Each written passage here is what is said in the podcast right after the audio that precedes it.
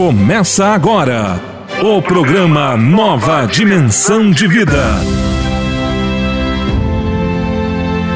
Apresentação: Pastor Idecaso Takayama.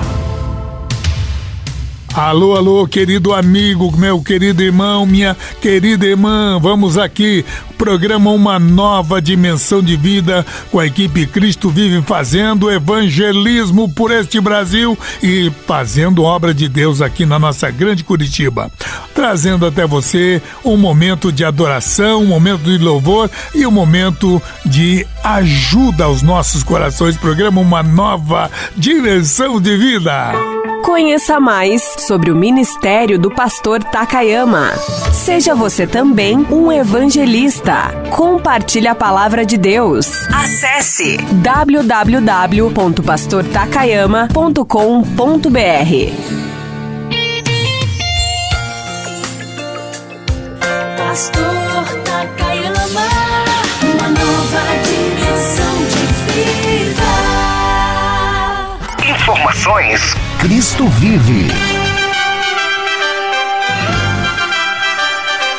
Olha aí, meus queridos irmãos, nós queremos entrar pelo Paraná nas principais ou nas cidades que nos convidarem para nós irmos com a nossa carreta da fé. Começando aqui pela região metropolitana da capital, Curitiba, indo para o litoral e depois invadindo o interior do estado. Nós não podemos fazer isso no futuro para os nossos netos, nem pudemos fazer para os nossos avós, porque foram em época diferente. Mas você pode nos ajudar agora. Preciso do seu apoio, meu irmão. Aí você dirá, mas mas como eu faço, pastor? Vá na Caixa Econômica Federal, agência 1525, conta corrente 3707-0. Deposita para Cristo Vive Evangelismo. Aí vem a segunda informação. Não esqueça de colocar, quero ser o intercessor e o telefone é Curitiba 041 99136 8930. Tá, meu querido irmão, muito obrigado. Cristo Vive. Seja você também um intercessor. Ajude o Ministério Cristo Vive e Carreta da Fé. Caixa Econômica Federal, Agência 1525, Operação 003, Conta Corrente 3707-0,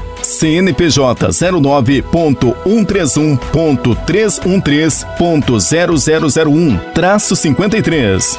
Ou mande um WhatsApp com a palavra Intercessor para 41 99136 8930. 41 99136 8930. Você ouviu? Informações Cristo Vive. Momento da Palavra.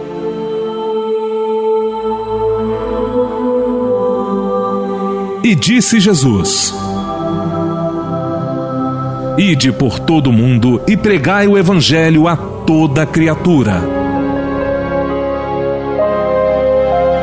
Ouça agora a mensagem da Palavra de Deus. Meus amigos, meus irmãos, vamos trazer a mensagem hoje. E hoje eu quero basear numa das perguntas que mais são feitas em função desta minha cara aqui e por causa do meu sobrenome. É claro que muita gente questiona: puxa, o Takayama, japonês ou tem a origem no Japão e servindo Jesus. Né? Que país engraçado esse! E é de fato uma questão até interessante num país que tem aquilo que nós chamamos de sincretismo religioso, onde temos, vamos dizer, a convergência né, multirracial, tem filhos de italianos, africanos, portugueses, eh, alemães, ucranianos e também japoneses. É claro que também cada país, cada etnia traz as suas religiões. E temos aqui budismo, shintoísmo, né, uh, o Seishonoye, o uh, e aí vai, né, minha gente? Afinal de contas, né, num país onde árabes trazem o islamismo, os judeus o judaísmo, né, e no meio dessa, dessa miscigenação de culturas em que trazem a cultura afro com suas com as suas, uh, vamos dizer, as suas origens uh, religiosas. É claro que esse é um Brasil multirracial e também com esse sincretismo religioso. O que é sincretismo? Esta mistura, esta, é, esta mistura de religiões. E é evidente que tem gente que de manhã vai no sábado ou no domingo na missa, mas não deixou de passar sexta-feira à noite batendo ponto de macumba no candomblé. Afinal de contas, é, no meio dessa mistura, é claro que surge um denominador comum qual é a religião que nos salva? Qual é a igreja que nos leva ao céu? Qual é o, o mapa certo, a bússola correta? Qual é a, a, o mapa, o que, qual é o caminho que me leva a Deus? E no meio de toda essa miscigenação, eu sou o retrato claro desse Brasil sincretista, um filho de japonês, cujas raízes religiosas são budismo, shintoísmo. Meu, meu pai, eu não lembro só sei que um dos, né, o meu pai e minha mãe, um seguia o shintoísmo e outro o budismo. Bom, é claro que é de estranhar vendo um japonês falando de Jesus quando essa unanimidade não existe nem lá no meio dos judeus. Né? Os judeus e os árabes, ainda que sejam parentes, né, têm o mesmo pai, Abraão, mas até hoje, há, vamos dizer, uma guerra religiosa e étnica.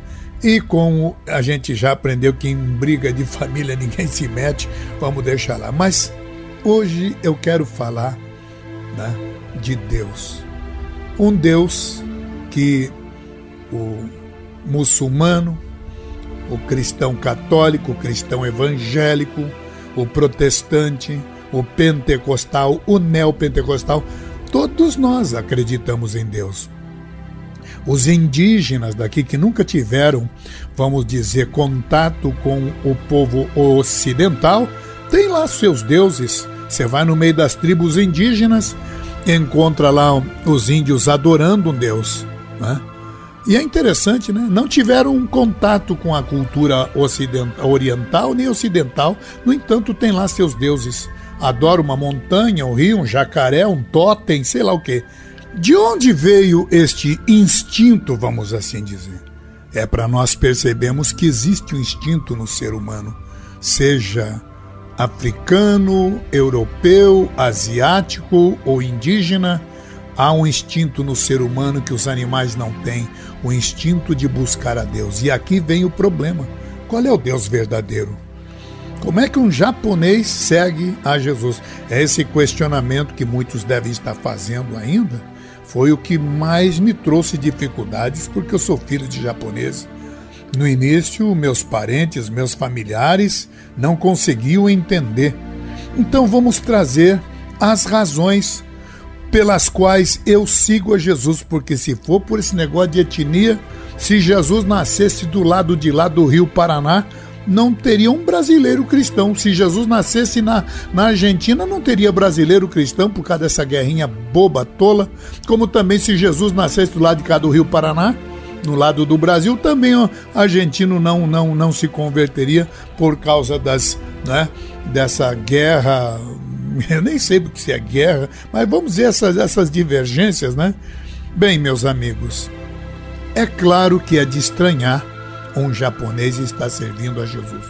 Por que Jesus e não Buda? Por que no meio de tantas religiões você abraçou Jesus, pastor Takayama? E eu vou lhes dizer, quero basear o meu pensamento hoje em 1 Coríntios 15, versos 3 e 4, porque eu sei que no meu programa aqui tem gente católica, evangélica, protestante, irmãos da Universal Batista, Adventista, Presbiteriana, Assembleia de Deus e Quadrangular visão missionária mundial, eh, Deus é amor, e daí vai, meus amigos. Afinal de contas, por que eu estar seguindo Jesus? Então eu quero definir a razão pela qual eu sigo Jesus, baseado em 1 Coríntios 15, versos 3 e verso 4.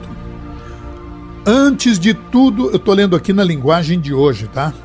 Antes de tudo, vos entreguei aquilo que também recebi. Aí vem dois pontos. O que, que eu recebi? Que Cristo morreu pelos nossos pecados, segundo as Escrituras, e que foi sepultado e ressuscitou ao terceiro dia, segundo as Escrituras. Para não ficar, minha gente, só na leitura da linguagem de hoje, quero também ler na, na Almeida revisada e corrigida. Pois, primeiramente, vos entreguei o que também recebi: que Cristo morreu por nossos pecados, segundo as Escrituras, e que foi sepultado, e que ressuscitou ao terceiro dia, segundo as Escrituras. Meus amigos, aqui vemos Paulo, o apóstolo, quando ele escreve esta primeira carta à igreja da região de Corinto.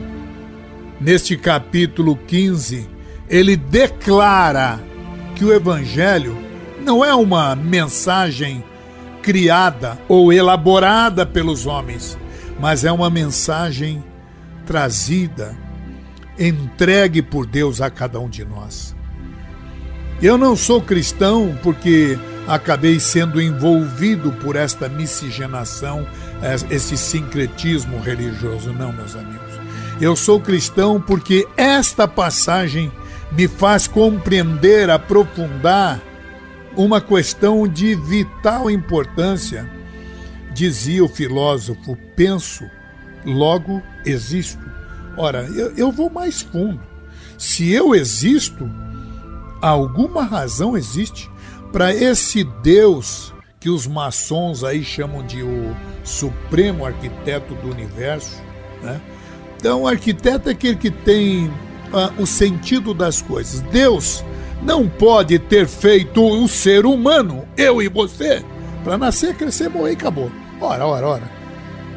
O apóstolo dos gentios aqui, ele define a razão da nossa existência, a origem divina desta palavra, deste evangelho, para que nós possamos ter um norte, um mapa, um mapa verdadeiro para nos levar à eternidade.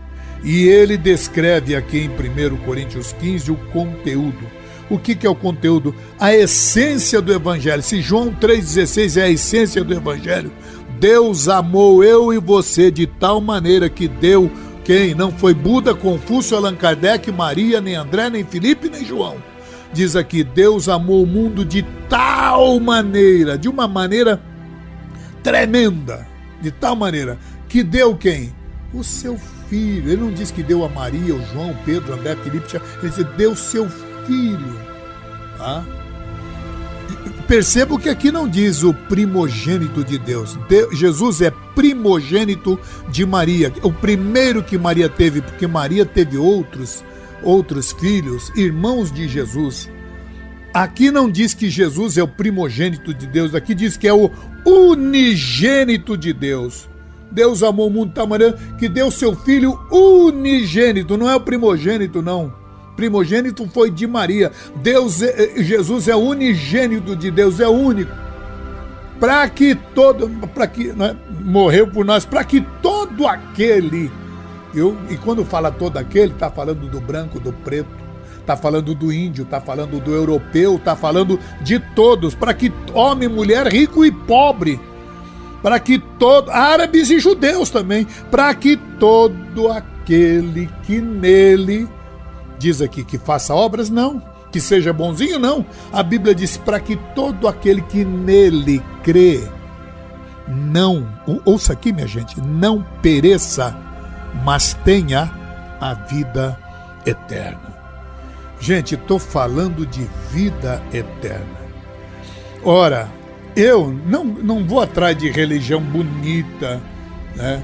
Não, eu vou na religião a palavra religião vem do latim religiare. Ligiare significa ligar. Religião significa o quê? Ligar de novo, porque é religar, religiare. Então, como é que o homem pode ser ligado com Deus? Então, em outras palavras, o homem estava condenado. Deus diz, porque Deus amou muito da maneira que eh, deu seu filho unigênito para que todo aquele que nele crê não morra, não pereça. O homem já pereceu, já está no caminho do inferno, está indo em, em alta velocidade para o inferno. Então Deus colocou um basta colocou uma forma de você dizer: Eu queria um caminho, não achei, não sabia. Pois Jesus, Deus está dizendo: Eu estou enviando meu filho para que todo aquele que não queira ir para o inferno, eu não quero.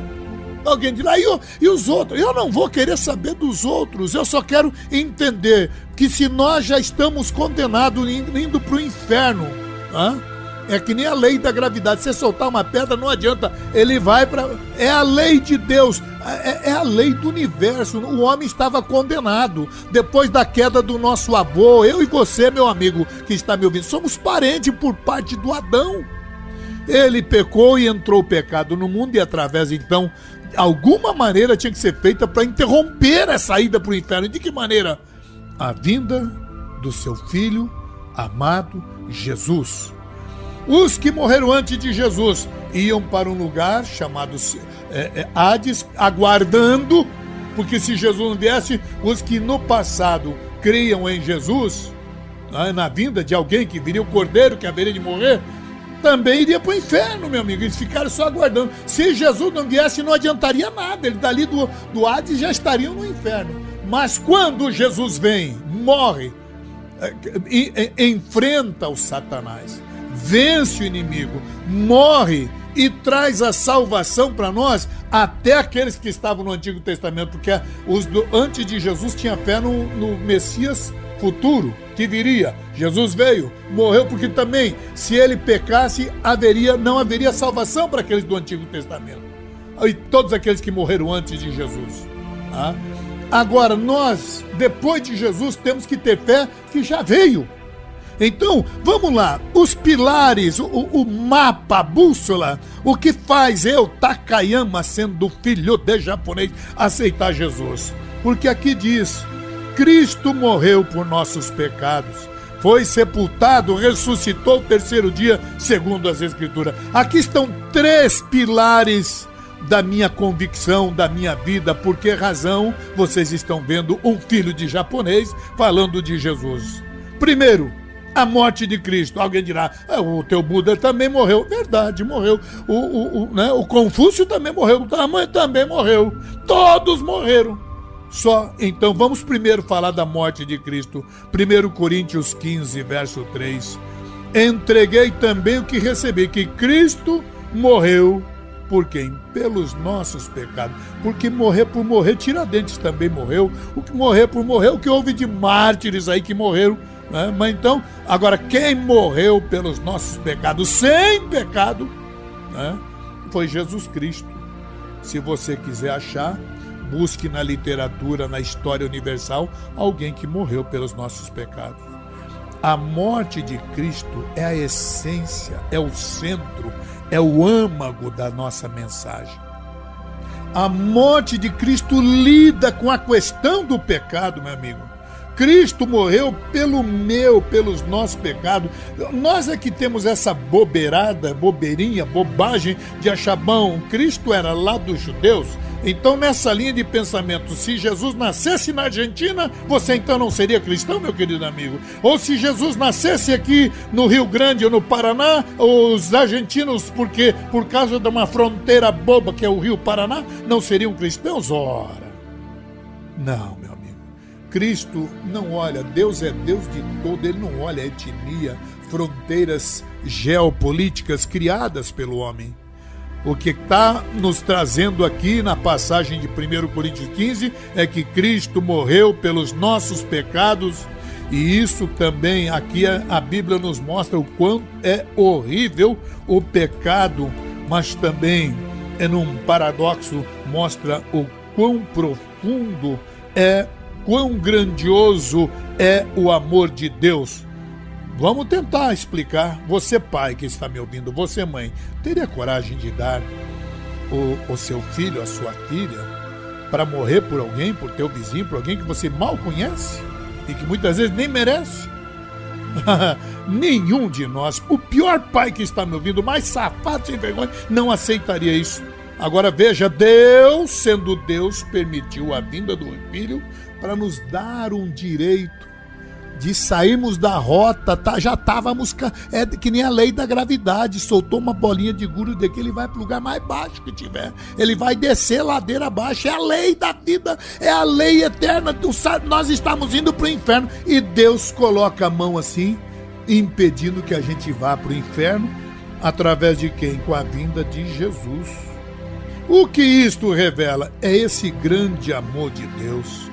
Nos revela a santidade nos revela o caráter de Deus, nos revela o quanto ele nos amava ao ponto de permitir que o seu unigênito filho morresse da maneira como todos nós vimos, conhecemos, entendemos. Deus, meus amigos, Deus criador do universo, Deus poderoso criador das galáxias e do universo. Esse Deus ele permitiu que o seu filho morresse para salvar eu. Meu amigo, se você quer perder a salvação, o problema é teu. Eu não vou correr esse risco. É o mínimo que eu posso fazer é pregar o evangelho, porque também alguns tem alguns que são salvos aí não dão valor e não pagam preço nenhum, não quer nem saber, né? Então Deus, o nosso Deus santo, ele morreu por nós. Agora Deus é santo, ele não tem comunhão com o pecado. E aqui eu vou aprofundar uma questão extremamente profunda e teológica. Deus é santo, e, portanto, por ser santo, ele não pode ter comunhão com o pecador, eu e você. Deus não pode contemplar o mal. Deus é Deus. Deus é luz. Nele não há trevas, diz a Bíblia. Se dissermos que temos comunhão com Deus e nós continuarmos na treva, estamos mentindo, diz a Bíblia, e não praticamos a verdade. E aí nós vamos neste livro sagrado que é a bússola, que é o mapa que nos leva ao céu, e diz que nós pecamos por palavras, por obras, por omissão e até por pensamento. Todos pecaram, diz a Bíblia, todos pecaram e destituídos estão da glória de Deus. Ainda a Bíblia diz: o salário do pecado é a morte. Ainda a Bíblia diz: a alma que pecar, essa morrerá. Ora, ainda a Bíblia diz que o homem não pode salvar-se a si mesmo. Meus amigos, depois de todos esses textos, depois de ver que o homem não pode pagar a sua dívida diante de Deus, que nós, homens, somos culpados diante do justo juiz e que Deus não pode inocentar o culpado, que aí deixa de ser Deus, que Deus é Deus em justiça também. A perfeição de Deus está na sua justiça. Então, como esse homem, eu e você não podemos nos salvar a nós mesmos, o homem não pode salvar-se a si mesmo, precisa de um Salvador, aí então Cristo veio a esse mundo como nosso substituto como nosso fiador, como a nossa justificação, ele toma o meu e o teu lugar, obedece à lei que era para nós, a lei nos mandava para o inferno, meu querido, e ele carrega sobre o, o seu corpo, sobre o madeiro, os nossos pecados, fez cair sobre ele a iniquidade de nós todos Repito, irmãos, ele fez cair sobre ele a iniquidade de nós todos, foi esmagado pelas nossas transgressões, se fez maldito por todos nós, tomou sobre si a nossa culpa. Meu Deus, Isaías 53, verso 3 traz esta profecia. Fez-se maldição, pecado por nós, tomou sobre si a nossa culpa éramos o mais injusto de todos, meus irmãos, mas ele pagou a minha dívida, a tua dívida. Agora você está entendendo por que razão eu sou um cristão? Buda não fez isso, Confúcio, Maomé, ninguém fez isso. Né? Estou falando de, daquele que veio morrer por nós.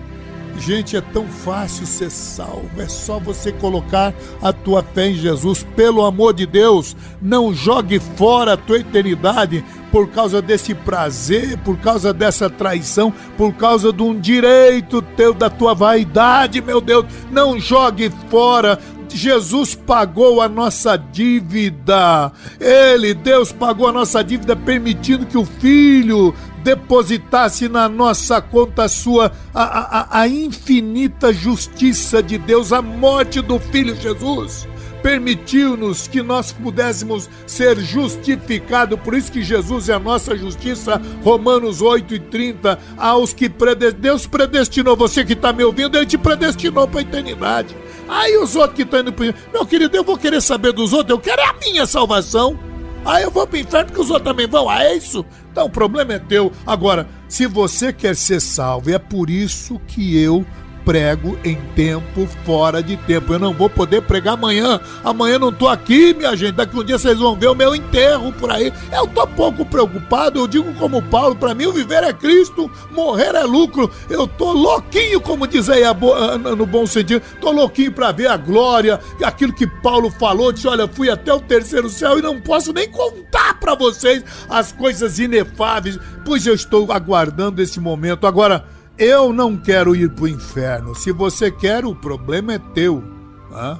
Agora, é por isso que eu quero pagar o preço, porque o meu Deus está proclamando o amor dele. De que maneira? Ele não poupou nem o seu filho para poder me dar salvação. Então, a morte de Jesus Cristo é uma das razões pela qual eu estou aqui seguindo Jesus. Você está querendo saber quais são os pilares que me fazem, a, coluna mestra que me faz eu seguir a Jesus como filho japonês? Primeiro, por causa da morte de Cristo. Ele morreu por mim, meu querido amigo. Ele morreu por você. É o Cordeiro Pascal, cujo sangue foi derramado para permitir o livramento do povo de Deus. Isso é a verdadeira Páscoa, não o vinho, chocolatinho ou coisas que você né, no, no mundo mercantilista e hoje no mundo do descartável, tá? Qual é o outro pilar que me faz seguir a Jesus, minha gente? Segundo pilar é o sepultamento de Cristo. Aqui diz o verso 4 desse 1 Coríntios 15: e foi sepultado. Minha gente, o sepultamento de Cristo é outro pilar da minha fé no Senhor Jesus. Mas como, pastor? Sepultamento de Cristo? O Buda não morreu também? Houve sepultura. Maomé está lá em Meca, o grande profeta do Islão está em Meca, o Buda está lá na Índia, e tá aí, vai daí um monte, todo mundo morreu. O sepultamento de Cristo, atenção minha gente, parece simples, não é? O sepultamento de Cristo tira toda a argumentação diabólica ou tentativa maligna daqueles que são eh, os mentirosos que conspiram contra a veracidade da morte de Cristo. Jesus morreu mesmo. Ah? Muita gente quer anular a, a verdade da morte física de Cristo. Tem gente que diz que Jesus não chegou a morrer, mas teve apenas um desmaio, que Jesus não sofreu. Na verdade, meus amigos, Jesus não sofreu um desmaio. A sua morte não foi uma mentira, ele não desmaiou, não foi um embuste, mas é a realidade. Ele morreu mesmo, é um fato real. E quando ele morre, morre no corpo físico. A Bíblia relata que ele esteve no ventre da terra. O evangelho não está edificado sobre um fundamento mentiroso, falso. Ah, pastor, então Jesus morreu? Morreu! É o que meu pai me cobrou. Por que, é que você segue Jesus se Jesus morreu como Buda? Eu disse: Eu chego lá, meu pai, eu chego lá. Buda morreu e disse: Estou em busca da verdade. Não é isso, pai? É verdade, meu filho. Então tem que seguir um Deus que buscou a verdade. Mas o Buda morreu, pai? Morreu, meu filho. O teu Buda, o teu Jesus também não morreu, meu filho? Morreu, meu filho. Mas aqui vem a terceira grande verdade, a coluna da minha fé no Senhor Jesus Cristo. Todos os demais morreram, estão mortos. Todos os seres humanos, Maria, Paulo, André, Felipe, Tiago, João, todos morreram. Buda, Confúcio, Allan Kardec, Maomé, todos morreram. Mas olha o que diz aqui em 1 Coríntios 15, verso 4: E foi sepultado e ressuscitou ao terceiro dia. Meu Deus, a biografia de Jesus não terminou numa tumba. Ah? Não haveria esperança para nós se ele morresse numa tumba como ficou Confúcio, Buda e todo mundo. Se a nossa esperança estivesse num Deus que morreu e ficasse lá, acabou. Não seria Deus, seria um mito seria uma limitação apenas para esta vida, uma história que terminou no Calvário. Nós seríamos, minha gente, se essa história terminasse aqui, seríamos a mais infeliz de todas as criaturas. Mas aqui vemos a grande verdade, aleluia. Cristo, aleluia. Nascimento de Cristo, Natal é, mas nós temos que lembrar que ele morreu, Jesus morreu, segundo, foi sepultado, mas ao terceiro dia ressuscitou. Esta é a biografia da nossa esperança. Ele ressuscitou, a sua ressurreição é a prova inequívoca de que ele é Deus. A sua morte substitutiva foi plenamente aceita por Deus. A sua, repre... a sua ressurreição representa a consumação da obra redentora. A ressurreição de Cristo proclama que ele era, é, era e é Deus. Se ele tivesse morto, seria Deus coisa nenhuma, seria um mito. Mas ele ressuscita ao terceiro dia. Satanás, os demônios, os espíritos, os anjos caídos, o túmulo, as pedras, a terra, nada conseguiu segurar Jesus e ele sai triunfante do seu túmulo, atestando a nossa justificação, abrindo caminho para essa intercessão, meu querido. A morte de Jesus é, e a sua ressurreição significa que o meu Jesus não está pendurado numa cruzinha, não. Cruz significa morte, mas o meu Jesus ressuscitou. Não estou aqui criticando que você use isso como símbolo da morte de Jesus, mas essa, eu não sigo essa cruz dos homens, eu sigo o homem que da cruz, aquele que esteve, mas não está mais, aquele que morreu, mas ressuscitou, meu querido amigo. Isso nos traz a nossa justificação a ressurreição de Cristo é a nossa garantia de que a morte não foi a última palavra. O aguilhão da morte foi tirado, e é por isso que Paulo escreve inspirado por Deus: Onde está, ó morte, o teu aguilhão? Onde está, ó inferno, a tua vitória? A morte era o símbolo do inferno, mas Jesus tomou as chaves da morte do inferno. Ele triunfa sobre ela. Por isso, eu e você, aqui você está entendendo, não se trata de ser filho de japonês e italiano. Quando meu pai me cobrou para eu seguir Buda, porque Buda buscou a verdade, um grande ser, um grande homem, uma grande figura, morreu buscando a verdade. Eu disse: Eu tenho coisa melhor, pai. Buda buscou a verdade. Jesus disse: Eu sou a verdade, eu sou o caminho, eu sou a vida. E ninguém, ninguém vem ao Pai se não for por mim. Eu e você, nós estamos identificados com Cristo na sua ressurreição. E aqui eu deixo uma palavra aos irmãos que, vocês sabem, a gente encontra adversidade, crítica, ironia. Não é o ser humano, tenha misericórdia e dó daquele pseudo-intelectual, muitas vezes um jornalista que te zombra e critica, diga para essa pessoa, você também quer ir para o inferno? Você não entende que Deus morreu por você, para Jesus morreu por você para salvar a tua vida? Você quer um caminho da salvação? Não há outro jeito, só através de Jesus. Meu querido amigo, eu e você aguardamos o amanhecer da nossa ressurreição para a eternidade.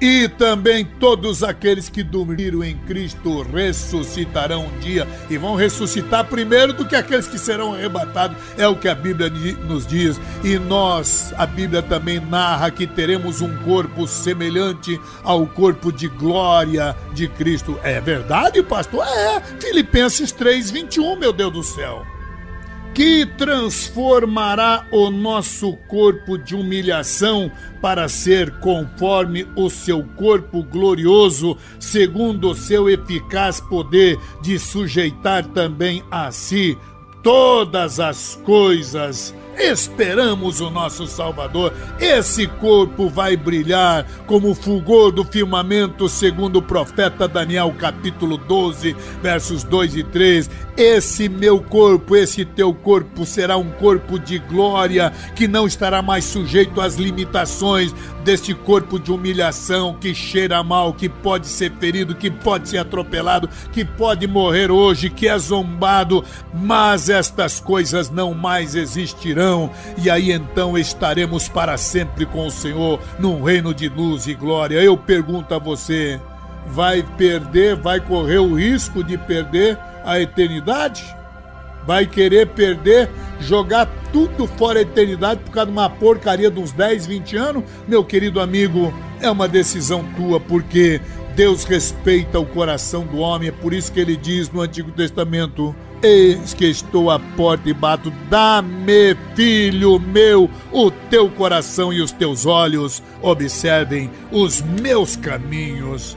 Antes de tudo, 1 Coríntios 15, 3 e 4, vos entreguei o que também recebi, meu irmão, que Cristo morreu pelos nossos pecados e que foi sepultado e ressuscitou ao terceiro dia Desafio você a buscar em qualquer literatura, em qualquer enciclopédia, em qualquer biblioteca, em qualquer livraria na, no universo, em todos os museus, universidades, alguém que chegou ao perto de dizer: Eu sou a ressurreição e a vida. Quem crer em mim, ainda que esteja morto, viverá. É por isso que eu, como filho de japonês, sou um cristão. É por isso que eu falo de Jesus em tempo e fora de tempo, porque eu não posso fazer isso amanhã e nem pude fazer ontem. Eu estou aproveitando cada segundo, cada minuto da minha vida falando de Jesus.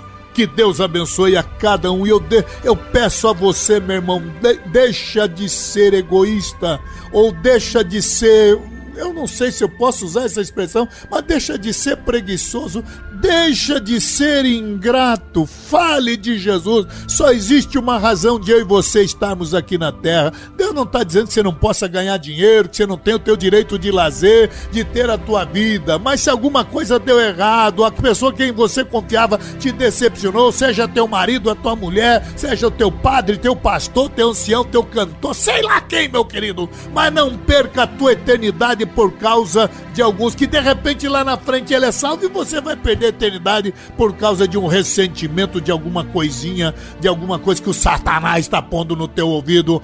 Se as, as pessoas que estão à tua volta não querem o céu, o problema dele, mas vocês têm que entender que só temos duas razões de estarmos aqui na terra. Uma, adorar a Deus, porque como é que eu não vou adorar ao Deus que deu seu filho, morreu por mim para salvar a minha vida e me devolve a esperança da eternidade, meu querido amigo? E segundo, falar para outros, porque eu não quero que essa geração que vive ao meu lado perca a eternidade. Agora vocês estão entendendo porque é que eu uso de todos os meios, esta rádio, toda maneira, para poder evangelizar, porque Cristo morreu, ressuscitou ao terceiro dia para poder salvar a minha e a tua vida. É por isso que Pedro diz: Jesus é a, no Cristo, é a nossa esperança. Finalizo com 1 Pedro capítulo 1, verso 3. Bendito seja o Deus e Pai de nosso Senhor Jesus Cristo, que, segundo a sua grande misericórdia, nos gerou de novo para uma viva esperança pela ressurreição de Jesus Cristo dentre os mortos, para uma esperança incorruptível, incontaminável imarcessível, guardada nos céus para vós, que pelo poder de Deus sois guardados mediante a fé, não é pelas obras, não. Mediante a fé. Não é porque você é bonzinho, bom pai, não mata, não rouba, é um bom marido, não. Não é porque você é uma boa dona de casa, uma boa pessoa, uma boa mulher, não. Aqui diz: sois guardados mediante a fé. É pela tua fé em Jesus, para a salvação preparada para se re revelar no último tempo. Por quem, meu amigo? Pela ressurreição de Jesus Cristo dentre os mortos. Como pôde me amar assim? Como foi que se entregou por mim? Sua vida derramada lá na cruz, imenso amor que me alcançou tinha tudo para dar errado. Me livrou das dores do passado, mesmo vendo os meus defeitos, decidiu me amar. Um Deus tão grande, com amor tão grande, me faz alcançar muito além do que sonhei. Amor tão grande de um Deus tão grande, fiel para cumprir o que um dia começou.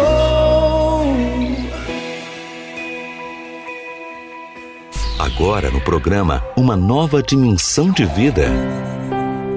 Momento de oração com o pastor Takayama.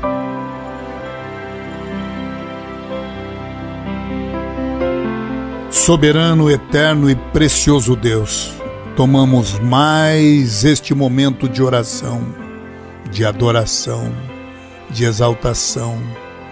Ó Deus, avançamos mais uma etapa, mais um passo nesta trilha estreita, neste caminho apertado, mas que me conduz à eternidade.